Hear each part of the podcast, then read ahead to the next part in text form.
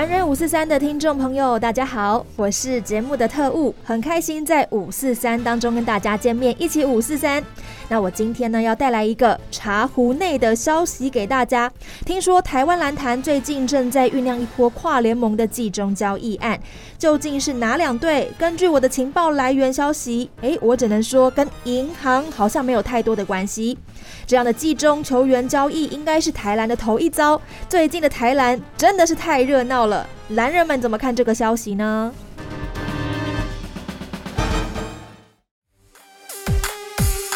哇，这一个新闻，如果跨联盟这个交易能够成立的话，或者说大家对这个有共识，那我想进一步的一个合作或者是讨论，可以一起。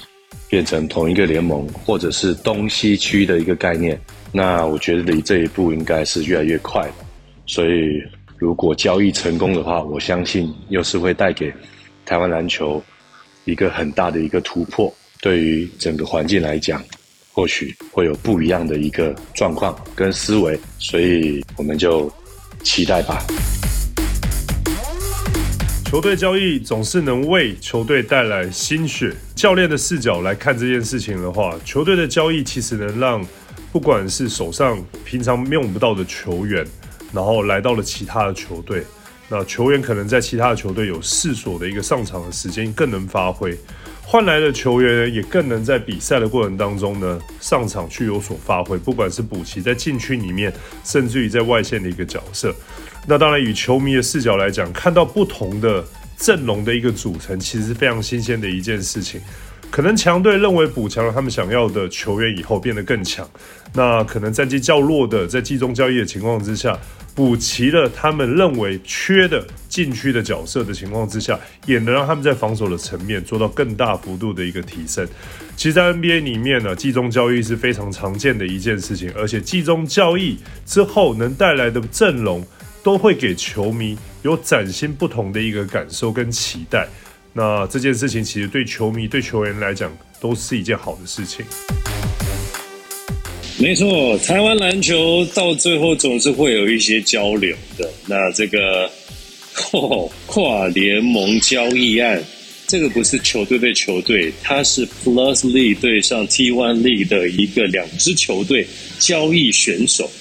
诶，我不知道这个消息来源在这个来人五四三准不准确，只知道我们这个特务呢来头应该不小。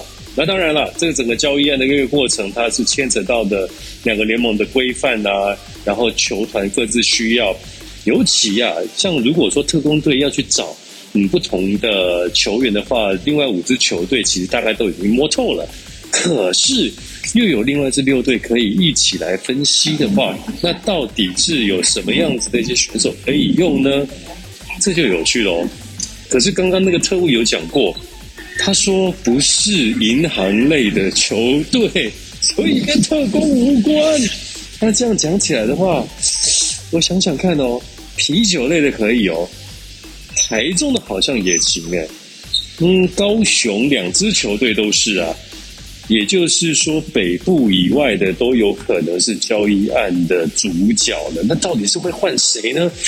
哇塞，这就很值得的来去分析的。可是对我来讲，这种不同的交流，我觉得会让球员们就是更有一些呃调整跟发展的机会。其实，在球员当中，他也有学弟学长，他们在不同联盟打，如果在一起，他的化学效应可能会更好。那这个东西就很有一些参考价值。只不过还是要讲回最早最早的，它就是一个跨联盟，每个联盟都有自己的一个规章，都有一个规范。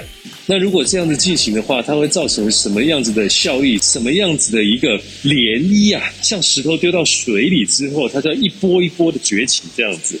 那第一则出来之后，会不会有第二则？那一般的球迷又怎么看呢？比方说有就是忠实的 P 联盟支持者、忠实的 T1 联盟支持者，他们会怎么看这个事情呢？真的是非常好奇。但是对黄德义来讲，哎，这好像开始活络市场了，而且是活络的更扩大的这种感觉。就蛮有趣的了，那到底是谁跟谁会交换？是哪两支球队呢？拭目以待喽！希望在蓝人五四三，我们会有最新的答案。